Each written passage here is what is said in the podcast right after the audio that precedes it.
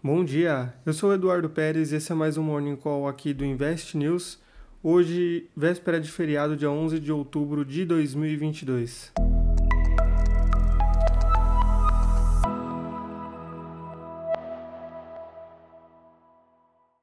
Nessa terça-feira, as bolsas asiáticas encerram o pregão majoritariamente em queda, com forte influência da desvalorização das ações de tecnologia do bloco impactadas pelos bloqueios comerciais entre Estados Unidos e China. As bolsas do Japão, Coreia do Sul e Taiwan caíram 2,64%, 1,83% e 4,35%, respectivamente, na volta dos seus feriados de ontem. Já o índice de Hang Seng registrou recuo de 2,23%, enquanto o índice de Xangai teve alta de 0,19% no dia. Já na Europa, os mercados registravam quedas com o retorno do aumento da tensão na região da Ucrânia. Após a explosão de uma ponte que ligava a Crimeia à Ucrânia, dessa vez uma explosão perto do prédio da embaixada alemã, que estava desativada desde o início do conflito, e também relatos de intensificação de mísseis na região da Ucrânia fazem a tensão geopolítica voltar ao radar.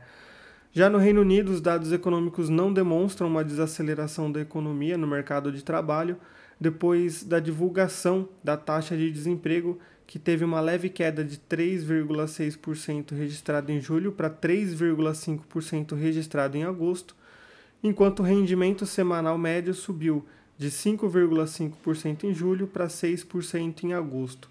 Ambos os dados vieram acima das projeções de mercado e também, em paralelo a todos os dados referentes ao Reino Unido, o Banco Central da Inglaterra anunciou uma expansão do programa de recompra de títulos.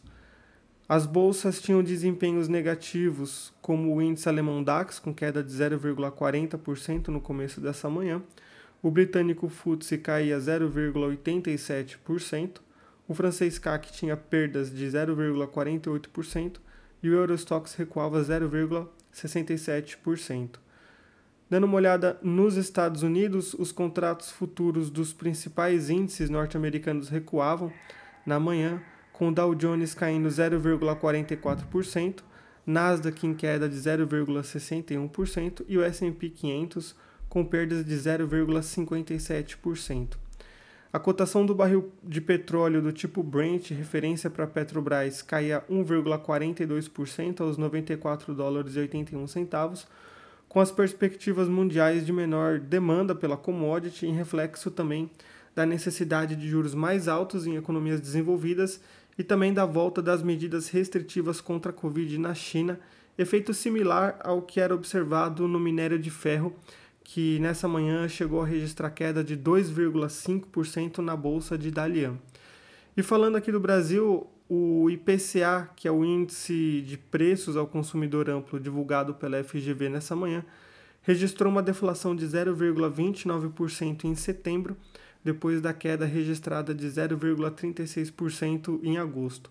O resultado fica levemente acima da deflação esperada de 0,34% pelo mercado e reduz a inflação acumulada em 12 meses de 8,73% para 7,17%.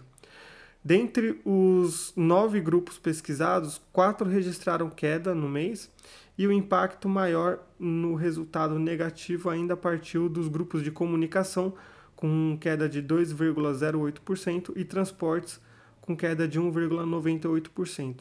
Já o índice de difusão, que mostra a quantidade de itens pesquisados dentro do índice que subiram de preço, desacelerou de 65,25% em agosto para 61,54% em setembro.